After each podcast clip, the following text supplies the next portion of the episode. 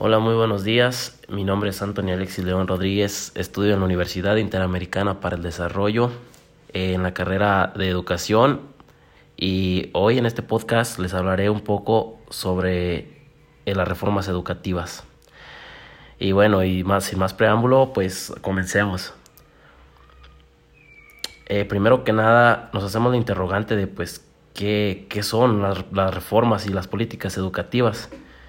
Y pues bueno, eh, las políticas educativas vendrían siendo todas aquellas leyes impuestas por el Estado para garantizar que la educación se aplique de manera óptima a la sociedad. Estas leyes se forjan de acuerdo a las necesidades históricas del país en el que se promueven, es decir, según sus ideales y principios.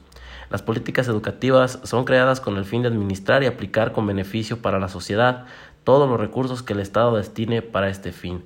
Las políticas educativas, su objetivo principal es tratar y resolver todos los problemas a los que la educación se enfrenta, por ejemplo, la economía, la cultura o la burocracia y transformarlos en la maximización de los logros de los objetivos, como la calidad, la eficiencia y la eficacia.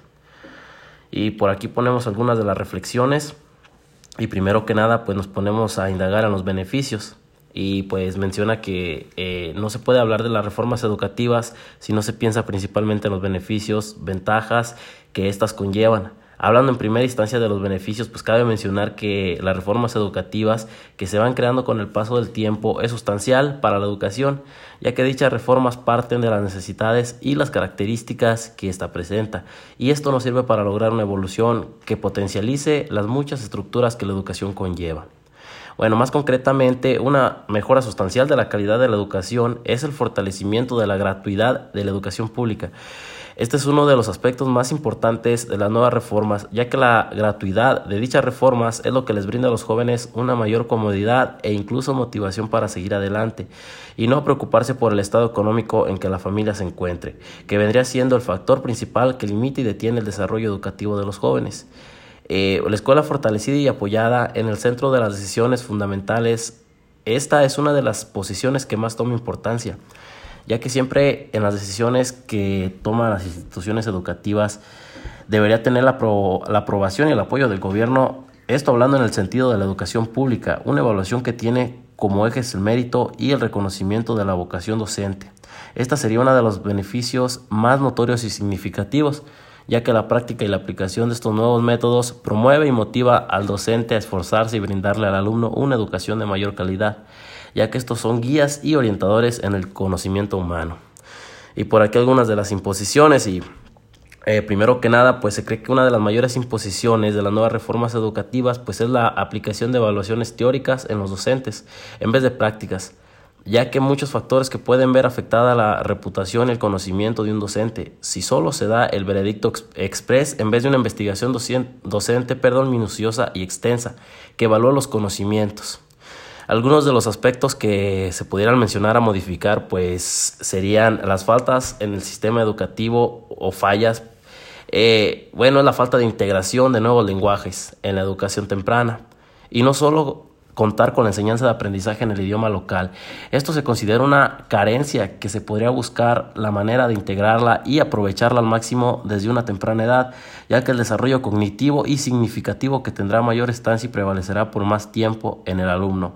Considero que es lo que se aprende desde una edad temprana, eh, ya que con la constante práctica y la comprensión de nuevos lenguajes, en el futuro tendrá mayor oportunidad de aplicarse profesionalmente y será el alumno relativamente más fácil de aprenderlo.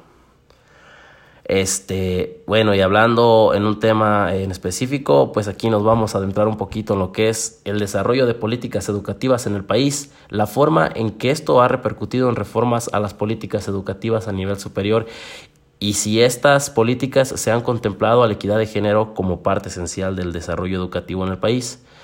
Y bueno, pues aquí estamos hablando de un modelo educativo actual eh, pues menciona que es, el modelo educativo que corona a la nefasta reforma educativa que el gobierno de Enrique Peña Nieto impuso a los maestros, alumnos y padres de familia.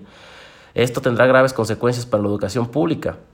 Las principales afectaciones de este modelo pues son en dos rubros. Por un lado, las afectaciones laborales que tendrá para los maestros y por otro lado, sus consecuencias educativas que afectarán a todos los alumnos de educación básica.